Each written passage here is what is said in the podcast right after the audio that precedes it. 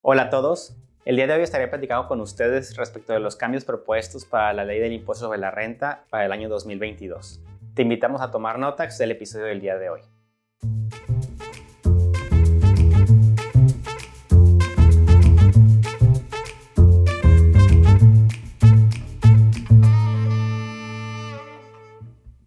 Mi nombre es Mario Gómez y estaré con ustedes en esta sesión de Toma Notax, Recuerden que Toma Notas es un espacio para ustedes para discutir temas de carácter contable y fiscal.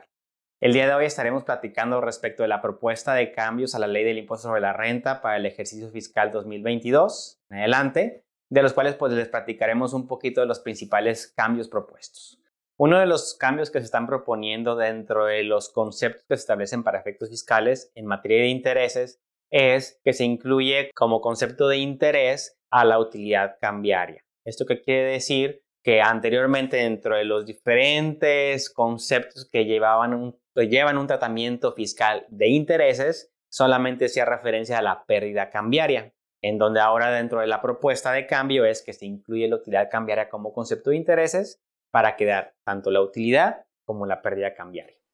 Otra propuesta es respecto de la forma de determinación del impuesto sobre la renta del ejercicio y el impuesto a pagar al final del ejercicio, en donde se establece el procedimiento adecuado que debes de seguir para el acreditamiento del pago provisional del impuesto a la renta y cualquier ISR que hayas pagado en el extranjero, en donde primero deberás de acreditarte contra el impuesto del ejercicio del pago provisional que realizaste en el ejercicio y después cualquier ICR que hayas pagado en el extranjero. ¿Esto de qué manera me puede afectar? Primero que nada es que pudiera evitar que tú generes un saldo a favor dentro del ejercicio. ¿Por qué? Porque si anteriormente no se establecía un orden específico y contra el impuesto sobre la renta yo acreditaba el ICR pagado en el extranjero y sobre ese excedente después disminuía pagos provisionales, lo que pasaba era que me iba a reflejar un saldo a favor de impuestos de la renta que yo podía compensar o pedir en devolución. Ahora, con este procedimiento aclarado, primero disminuyo pagos provisionales del impuesto de la renta y posteriormente el ICR, el ICR pagado en el extranjero, que este último no me va a permitir que se obtenga un saldo a favor y por lo tanto no tendría algún monto a solicitar en devolución o compensar a futuro. Otro cambio propuesto que es más que nada una aclaración es dentro de los pagos provisionales que actualmente se tiene el beneficio de poder optar en el segundo semestre del año por hacer o solicitar a la autoridad fiscal una disminución de los pagos provisionales, en donde ahora en lugar de especificar que solicitarás una disminución del pago provisional, se dice que solicitas una disminución del coeficiente de utilidad que estás estimando tener al final del año, del año corriente, con el fin de que en el procedimiento que se aplica una vez aprobada la solicitud de disminución, en este caso coeficiente de utilidad, pues es lo que se está haciendo, disminuir de un coeficiente actual que se está presentando al disminuido que se está proyectando y ya. Anteriormente decía disminución de un pago provisional cuando realmente el procedimiento no era una disminución real al pago, sino que la forma de determinación era en el coeficiente. Aquí se hace este cambio únicamente como aclaración. Otro de los cambios propuestos es respecto de los ingresos acumulables cuando exista la consolidación de los elementos de un bien que sería la nuda propiedad y el usufructo. Si ha habido eh, en diversas ocasiones estrategias o consideraciones en las que se pueden enajenar o se puede donar o traspasar únicamente ciertos elementos del bien. Se pasa el usufructo a una persona, pero sigo siendo dueño yo del bien, pero los frutos de él mismo van a ser de alguien más o viceversa. Entonces, en el momento que por alguna razón, si yo separé dichos elementos y se van a consolidar en uno solo nuevamente, en ese momento se va a considerar un ingreso acumulable respecto de dicho bien o los elementos correspondientes, para lo cual se deberá de hacer un avalúo, que ese avalúo deberá ser hecho por una persona autorizada por el SAT para determinar cuál es el ingreso que se a acumular en este caso.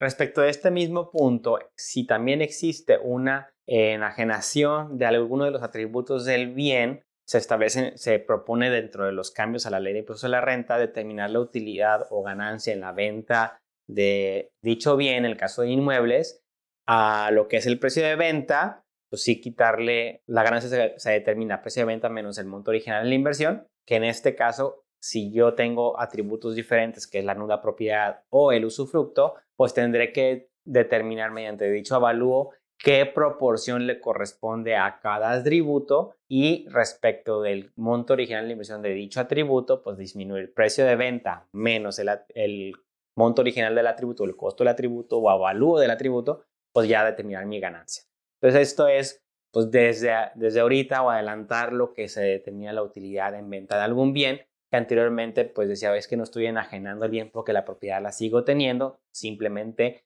el usufructo o los frutos de dicho bien se los estoy cediendo o enajenando a alguien más y por eso diferían por algún tiempo el impuesto. Otro cambio que va en conjunto con algo de lo que ya platicamos en una sesión previa del Toma Notax, que cuando hablamos de la propuesta de reforma al Código Fiscal de la Federación, es en materia de reestructura corporativa. Y para efectos de tener la autorización de poder hacer una reestructura corporativa y enajenar acciones a costo fiscal, pues se establece una serie de requisitos dentro de la ley de impuestos sobre la renta que hay que estar cumpliendo, que de alguna manera van ligadas con lo que se eh, propone en la reforma al Código Fiscal de la Federación y también pues para el auditor, para que exista un dictamen de dicha enajenación de acciones y los elementos que se van a estar informando por parte del auditor, así también de informar cualquier operación relevante que se celebre con motivo de la reestructura corporativa durante los, siguientes, los cinco años siguientes o ejercicios siguientes, como ya lo habíamos platicado en la reforma al Código Fiscal de la Federación. Algunos de los cambios propuestos también para lo que son los requisitos de las deducciones más relevantes son, primero, en materia de combustible o de adquisición de combustible, se establece adicional a los requisitos que ya existen de que el pago se debe realizar mediante tarjeta de crédito, monedero electrónico, tarjeta de débito, transferencia, cheque, etc. Eh, aquí es que el comprobante fiscal también incluya el permiso vigente del que está enajenando el combustible, permiso de la Comisión Reguladora de Energía, en este caso de la CRE.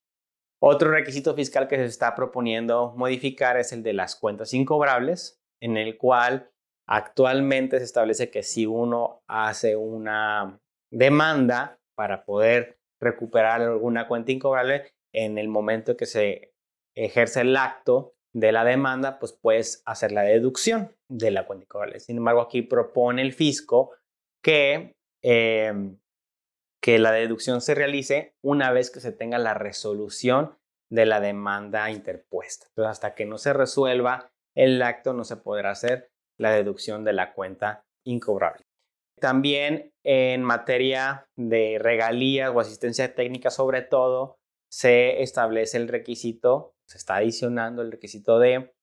justificar que el trabajo de dicha asistencia técnica se haya llevado a cabo y si existe alguna, algún elemento que lo considere como un servicio de subcontratación especializado, pues también cumplir con toda la regulación de lo que ya se ha platicado en otros temas, bueno, en materia de subcontratación y servicios especializados. También actualmente existe una limitación a la deducción de intereses con partes relacionadas residentes en el extranjero y que éstas excedan de tres veces, la deuda en sí excede tres veces el capital contable, hay una limitación a la deducción de los intereses que coloquialmente conocemos como capitalización delgada. Aquí se está proponiendo también hacer una modificación dentro del procedimiento que te permite la ley para evaluar qué parte de los intereses podría ser no deducible es hacer una comparación de las deudas que se tienen y comparar si exceden contra tres veces del capital contable. Pero también dentro de estos requisitos te dicen, bueno, puedes optar por no considerar el capital contable y por considerar los valores fiscales de la cuenta de capital de aportación o CUCA y la cuenta de utilidad fiscal neta o CUFIN. Así está actualmente. Con la propuesta de cambio y si se opta por utilizar estos valores fiscales, te habla de que también, aparte de considerar la CUCA y la CUFIN, deberás de disminuirle a esa suma cualquier saldo de pérdidas fiscales pendientes por disminuir, lo cual pudiera ocasionar que esta cuenta de, pues, de capital contable o el capital fiscal pues se disminuya pero pues que de alguna manera debe de guardar relación con tu capital contable porque traes lo que es el capital aportado, utilidades generadas y cualquier pérdida pendiente por disminuir también.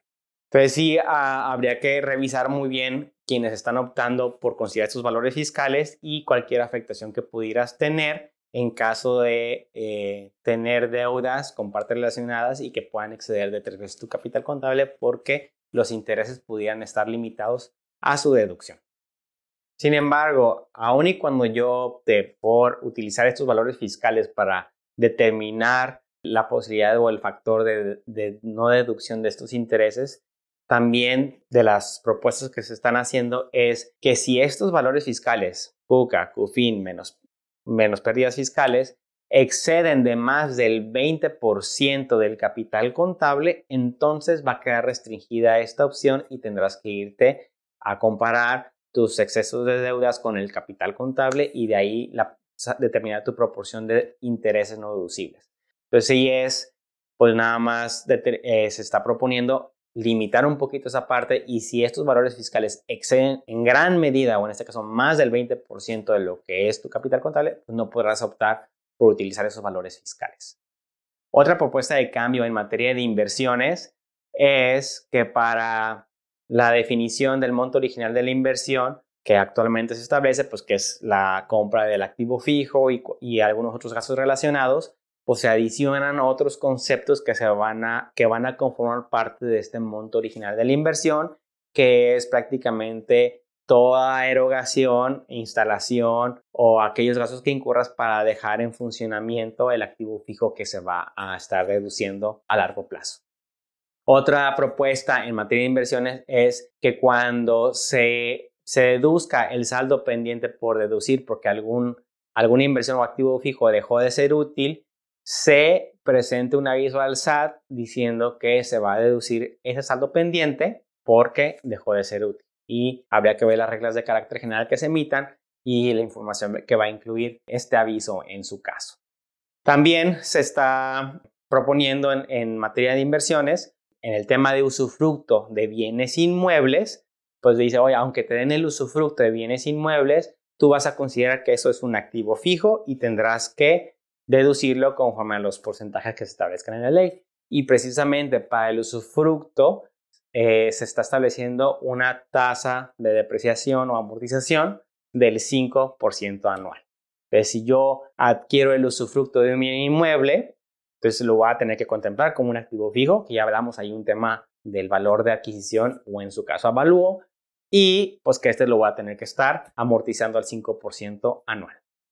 Otro cambio que se está proponiendo en materia de escisión de sociedades es que las pérdidas fiscales que se tengan en las sociedades indente y que van a traspasarse a las sociedades escindidas, en este caso únicamente puedan hacerse si la sociedad escindida va a hacer el mismo giro que la que tenía la escindente.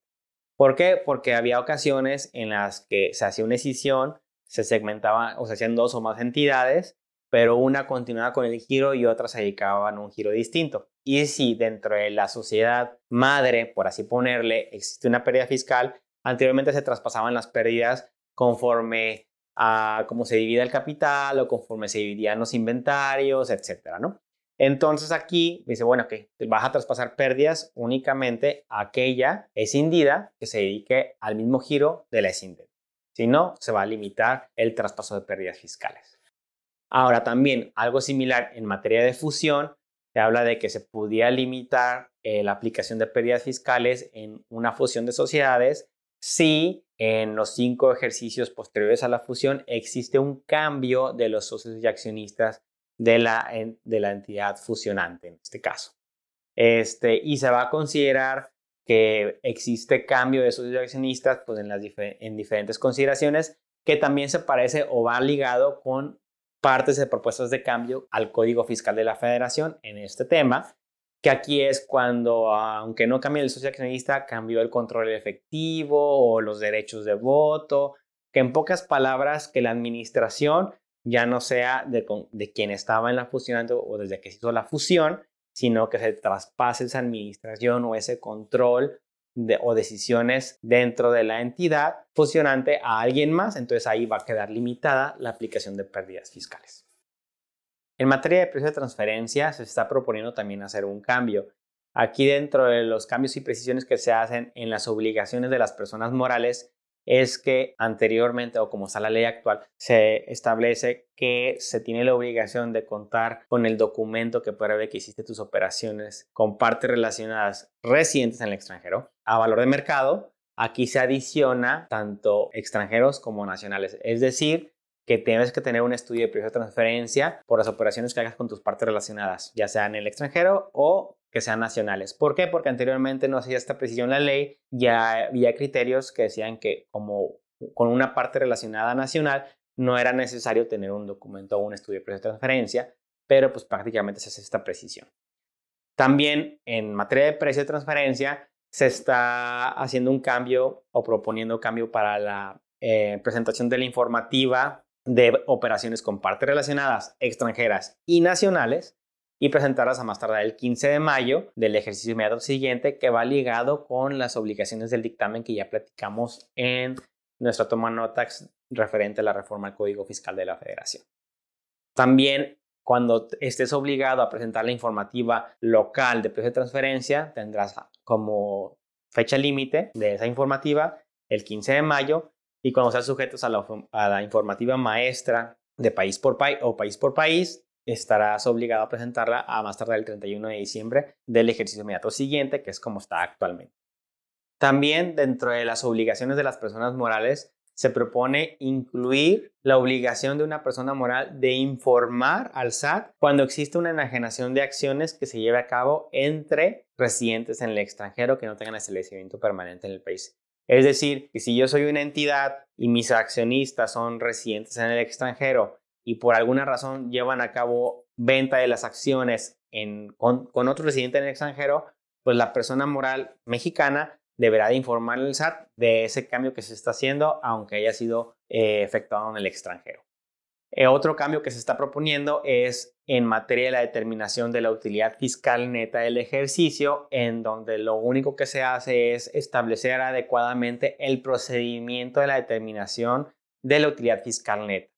en donde se establece o se propone decir que es el resultado fiscal, se le debe disminuir el ICR del ejercicio, después disminuirle los, las partidas no deducibles con ciertas excepciones, incluyendo como excepción a la PTU pagada en el ejercicio, y posteriormente lo que ya viene siendo eh, el reconocimiento de los dividendos, el, netos del impuesto de percibidos del extranjero, que viene una fórmula ahí algo que se ve algo complicada, pero pues es nada más reconocer los efectos de dividendos percibidos del extranjero. ¿Por qué se hace esta precisión o este cambio? Porque se creaba mucha confusión en la manera en que estaba está redactada la ley actual, en donde no se identificaba el tema de la disminución al resultado fiscal eh, se disminuía el ICR y partidas no deducibles y te hablaba también de la PTU pagada y apreciaba tener una disminución en exceso, que sí, el SAT emitió algún criterio respecto de cómo se debía, debía hacer este procedimiento, sin embargo, pues no estaba en ley y aquí ya se está adecuando para que tenga relación real de una utilidad fiscal neta contra una utilidad financiera que sean similares. Y en materia de similares a salarios, se establece la facultad para la autoridad fiscal de actualizar la situación fiscal del contribuyente, de cualquiera que haya prestado servicios profesionales o una actividad empresarial que haya optado porque tenga el tratamiento de asimilados a salarios y si estos asimilados a salarios exceden de 75 millones, entonces el SAT va a actualizar su situación fiscal y los va a mandar al régimen correspondiente dentro del título cuarto eh, en donde una persona física que presta servicios profesionales preponderantes a una moral, pero que el valor de sus ingresos excede a 75 millones, ya no va a poder ser tratada como asimilados a salarios y va a tener que irse al título cuarto y tributar como una persona física con actividad profesional. Y lo mismo con una persona física con actividad empresarial. En materia de personas físicas, uno de los cambios propuestos es que se elimina lo que es el régimen de corporación fiscal o lo que llamamos RIF, que era un beneficio a los contribuyentes personas físicas que hacían actividad empresarial y que iban iniciando, en donde gozaban de ciertas exenciones siempre y cuando sus ingresos no rebasaran de 2 millones de pesos en el año. Y pues de ahí pues era incorporación fiscal porque tenían exención del ISR al 100% el primer año, 90% el segundo y así subsecuentemente hasta que en un periodo de 10 años de transición te incorporabas a lo que es el régimen general de actividad empresarial. Se elimina este, esta facilidad de RIF y se crea el régimen de confianza de personas físicas. Esta propuesta consiste en, si eres una persona física que realiza una actividad profesional, empresarial o que se dedica al uso o goce temporal de bienes inmuebles y que tus ingresos no rebasen de 3.5 millones de pesos en el año, entonces tú puedes optar por ser parte de este régimen y pagar tu impuesto sobre la renta dependiendo del nivel de ingresos que tengas en el año entre 1% y 2.5% del total de tus ingresos. Lo que hace un régimen muy atractivo a una persona física que se quiera incursionar en desarrollar un negocio propio o su misma actividad profesional como servicios, pues de tener una tasa muy preferencial. Claro, en este caso, como régimen de confianza, existen ciertas restricciones. Va a haber ciertas personas que no puedan formar de este régimen de confianza. Ejemplo, si eres socio o accionista de, otra, de una persona moral, pues ya no calificas como ejemplo, ¿no? Y hay que repasar todos estos requisitos. También, pues se crean ciertas obligaciones, que es inscribirnos al RFC y contar con los comprobantes fiscales de los pagos que realicemos y también expedir los comprobantes fiscales de los servicios o lo que estemos enajenando mediante esta actividad. Si yo hago actividades con alguna persona moral, la persona moral tendrá que retenerme el 1.25% sobre el ingreso o sobre el pago que me esté llevando a cabo y pues yo en el pago provisional pues ya diré, bueno, si me corresponde pagar el 2.5%, pues le elimino el 1.25% que me retuvieron y pagar el diferencial como pago provisional. Entonces aquí sí creo que es un régimen que pudiera beneficiar, de alguna manera también extiende el nivel de ingresos de 2 millones que manejaba el RIF a 3.5 millones de pesos. Y la determinación es muy fácil porque se hace sobre el nivel de ingresos y no sobre una utilidad para estar calculando mes con mes de ingresos, menos deducciones y la base fiscal correspondiente. Entonces sí es una propuesta eh, que creo que puede ser atractiva para muchos y no creo que tenga ningún cambio en este caso. También, ¿y qué pasa si soy una persona física que opta por ser parte de este régimen de confianza y cuento con empleados? Si yo estoy determinando mi impuesto con base en mis ingresos y de ahí le aplico una tasa de entre el 1 o el 2.5%, pues realmente mi determinación del impuesto es muy fácil. Pero si tengo empleados, al final del año yo tengo que determinar una PTU o la participación de los trabajadores en las utilidades de las empresas. Pues para este caso particular sí se establece en la ley que la determinación de la PTU será a mis ingresos acumulables disminuirle los pagos que se hagan por concepto de prestación de servicios, de uso goce temporal de bienes o de adquisición de bienes. Entonces, a los ingresos le disminuyo todos los pagos que yo haga de este tipo de gastos y la diferencia eh, va a ser la base para determinar la PTU que le tendré que estar pagando a los empleados. También en materia de persona física, y ahora hablando del arrendamiento de inmuebles o del uso temporal de bienes inmuebles, actualmente se tiene una facilidad para estos contribuyentes que tengan una deducción del 35% de sus ingresos sin comprobación alguna, que lo conocemos como una deducción ciega. Entonces, si yo me dedico a rentar bienes inmuebles, puedo optar por deducir el 35% de mis ingresos sin tener comprobantes correspondientes. Claro, opto por esto y no puedo deducir nada más más que mi impuesto predial. O puedo optar por deducir mis, mis gastos reales. Pero entonces, en el caso de los que optan por la deducción ciega, se les puede relevar de la obligación de llevar una contabilidad. Y aquí una de las propuestas es que aunque tengas u optes por esta deducción opcional del 35% sin comprobantes fiscales, sí lleves una contabilidad. ¿Qué quiere decir? Pues que ahora también te están obligando a tener este control de, tanto ingresos y gastos, aun y cuando esos gastos no los estés deduciendo con sus comprobantes porque tienes el 35% de deducción ciega. En materia de residentes en el extranjero, se hacen ciertas propuestas de cambio. Una de ellas es de que adicionar en la, en, en la primera faceta de determinar quién es el contribuyente del impuesto sobre la renta para residentes en el extranjero y se adiciona la obligación al residente en el extranjero que esté sujeto al título quinto de determinar sus ingresos, su utilidad, sus deducciones correspondientes si celebra a cabo operaciones con partes relacionadas. También dentro de uno de los artículos del, título quinto o de residentes, en el, de residentes en el extranjero, en el caso de que exista un ingreso por adquisición de bienes, ¿qué quiere decir esto? Que si, me, eh, si yo como extranjero compro un bien que su valor de avalúo es inferior en más del 10% al valor que yo lo estoy comprando, se, se me reconoce como un ingreso. Entonces, si yo soy un extranjero que compré un inmueble y este inmueble lo compré a, un valor muy bajo y su avalúo es muy alto y exceden más del 10%, entonces yo tengo como extranjero que reconocer un ingreso y entrarlo aquí en México. Y aquí dentro de las precisiones que se hace es que el que me venda dicho inmueble tendrá que retenerme el impuesto correspondiente y si quien enajena ese inmueble es un residente en el extranjero, entonces yo como extranjero tendré que enterar este impuesto de ese diferencial entre lo que lo compré y el avalúo correspondiente. Y también es una precisión o se propone precisar que cualquier representante legal en México de un residente en el extranjero pues, asume una responsabilidad solidaria del impuesto que no se pague por dicho residente en el extranjero. Respecto de la industria maquiladora, se está haciendo una propuesta de cambio muy importante. Actualmente, una empresa maquiladora puede determinar su utilidad fiscal con dos procedimientos. Una es determinar su utilidad con base al 6.5% sobre costos y gastos de la operación de maquila y compararlo contra el 6.9% del valor total de sus activos utilizados en maquiladora y sobre eso determinar cuál es mayor y esa va a ser su utilidad fiscal, lo que conocemos coloquialmente como safe harbor.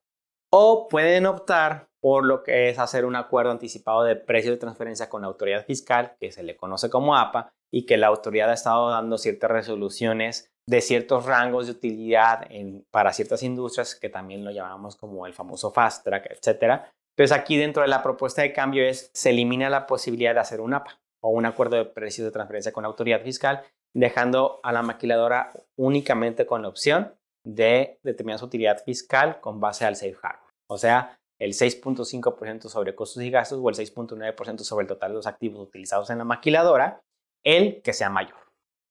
Y también en materia de estímulos fiscales se hacen ciertas propuestas de cambio. Una de ellas es en las fibras o los fideicomisos inmobiliarios. Solamente se precisa que la autoridad fiscal podrá emitir reglas de carácter general para poder aplicar este estímulo fiscal. Eh, es decir, que a través de misceláneas pues ya se podrán establecer ciertos requisitos o algunas reglas para la aplicación del estímulo para las fibras. También en materia de estímulos fiscales, en aquellos que correspondan llevar a cabo un acreditamiento de ICR contra el impuesto sobre la renta causado en el año, se establece cierto orden para aplicar dichos estímulos. ¿De cuáles estamos hablando? Pues de los estímulos de cinematografía, de teatro, de investigación y desarrollo, de inversión en instalaciones deportivas y de ciertas inversiones en, temas de instalaciones de automóviles eléctricos.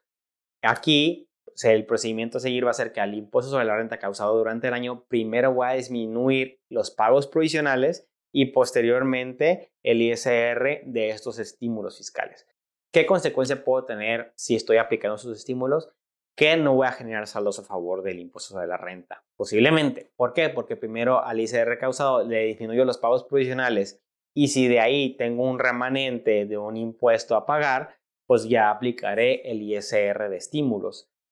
Pero este, si yo hiciera el procedimiento al revés, como ya lo vimos en materia de la determinación del impuesto de la renta hace ratito, pues entonces pudiera yo haber, si opto primero por aplicar el estímulo fiscal y después pagos profesionales, puede tener saldos a favor. Pues aquí prácticamente puede ser una de las consecuencias. ¿Y qué va a pasar si yo no puedo acreditarme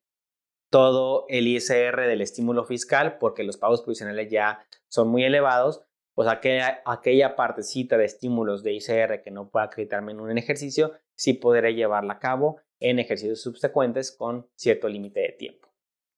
De la misma manera, así como en las personas físicas se creó un régimen de confianza, aquí en el capítulo de estímulos fiscales se propone adicionar un régimen de confianza para personas morales en donde si, son, si se trata de personas morales constituidas únicamente con socios personas físicas y que estos no sean socios de otras entidades y que los ingresos de esta entidad no rebasen de 35 millones de pesos en el año, entonces puedes optar por ser de este régimen de confianza de personas morales que te va a permitir acumular tus ingresos conforme los cobres o en bases de flujo de efectivo, pero también trae otros beneficios, como cual que si tú adquieres inversiones o para la deducción de inversiones que no exceda de 3 millones de pesos, tendrás derecho a utilizar porcentajes mm, diferentes a los que están establecidos en la, en la ley actual o en el título segundo de la ley de sobre la renta, que son un poquito más elevados que los que se manejan actualmente, lo cual te va a permitir en este régimen de confianza deducir tus activos fijos a una tasa un poquito más elevada y la recuperación será más rápida. Otro beneficio de esta propuesta de los contribuyentes de confianza de, personas morales es que podrán deducir las compras de sus inventarios en lugar del costo de ventas. Si yo soy una persona moral actual, yo deduzco mi compra de la, mercancía hasta el momento en que se enajena y en este régimen de confianza es conforme yo vaya comprando, puedo ir reduciendo las compras de dicho inventario, que puede ser algo beneficioso para efectos fiscales. Y también es importante contemplar que este régimen de confianza de personas morales está sustituyendo actualmente a un estímulo fiscal para ciertas personas morales de poder acumular sus ingresos en bases de flujo de efectivo y por lo tanto hay un transitorio que establece que si yo actualmente estoy en este régimen o estímulo fiscal, lo estoy aplicando, automáticamente pasaré a ser de este régimen de confianza de personas morales que está en el capítulo de estímulos fiscales de la ley de impuestos a la renta. Y si no, pues yo tendré que elegir y presentar un aviso de elección de este, ser o optar por ser una persona moral que esté en este régimen de confianza. Y en este caso, si, si yo voy a ser un contribuyente que va a optar por ser de este régimen de confianza, el aviso a la autoridad fiscal se deberá de presentar a más tardar el 31 de enero del 2022 para formar parte de este régimen. Pero también se le dan facultades a la autoridad de poder actualizar sin un aviso o consentimiento del contribuyente la situación fiscal que corresponda, asumiendo que si yo por alguna razón excedo del nivel de ingresos, la autoridad fiscal podrá automáticamente eliminarme del régimen de confianza y hacerme pasar al régimen normal de personas morales del título segundo. También es importante precisar que para la determinación de los pagos provisionales de las personas morales que estén en este régimen de confianza, mes con mes harán su, determinarán su pago provisional de ICR disminuyendo de los ingresos acumulables las deducciones autorizadas conforme a este régimen, que serían por las compras y los gastos en general, y la PTU paga en el ejercicio, y a esa base multiplicarla por el 30% y será el pago provisional que estaré determinando en el periodo. Obviamente todo esto es de manera acumulativa y pues este, contra el pago provisional que yo determine en el periodo podré disminuirle también los pagos provisionales efectuados con anterioridad para ir llevando un procedimiento como el que llevamos actualmente, pero sin un coeficiente de utilidad prácticamente. También dentro de los artículos transitorios se establecen pues todas esas medidas o requisitos a seguir si voy a encontrarme en un periodo de transición de que yo soy una persona moral de título segundo actual, actualmente y que quiero optar por ser parte de este régimen de confianza para el 2022. Presento mi aviso más tarde el 31 de enero del 2022 y a partir de ahí ya soy el régimen de confianza, pero obviamente todas aquellas partidas de conciliación, es decir, si yo en el 2021 facturé y acumulé un ingreso en bases de vengadas, pues cuando lo cobre en el 2022, pues no va a ser un ingreso acumulable a pesar de que es la base de flujo de efectivo. Y lo mismo es con el tema de las deducciones de inversiones, que son, ya tengo activos fijos que estoy deduciendo mediante una tasa de depreciación. Cuando pase el régimen de confianza, no voy a poder cambiar esa tasa de depreciación a una más elevada del régimen de confianza, pero sí te, te abre un periodo de tiempo que a partir de septiembre o de las inversiones que yo adquiera de septiembre a diciembre, pueden optarse por aplicar las el porcentaje de deducción de inversiones que se establece en este régimen de confianza si es que voy a optar por estar en dicho régimen. Y pues de aquí es, una, es un resumen general de lo que se está proponiendo en materia del impuesto de la renta para el 2022 hay ciertos temas que no estuvimos abordando en esta sesión, pero que sí están dentro de las propuestas de reforma a esta ley, que se recomienda siempre que se repase y evaluar cada caso específico de lo que pudiera afectarme como contribuyente, como empresa o si soy un asesor de negocios, pues entonces a mis clientes cómo les va a afectar estas propuestas de cambio de reforma y poder anticiparnos a prever esas afectaciones y o si vamos a tener obligaciones adicionales, pues también cómo cumplir con todas ellas. Les agradezco por su atención en esta sesión de Toma Notax. Los invitamos a seguir escuchándonos en futuras sesiones. Que tengan muy buen día.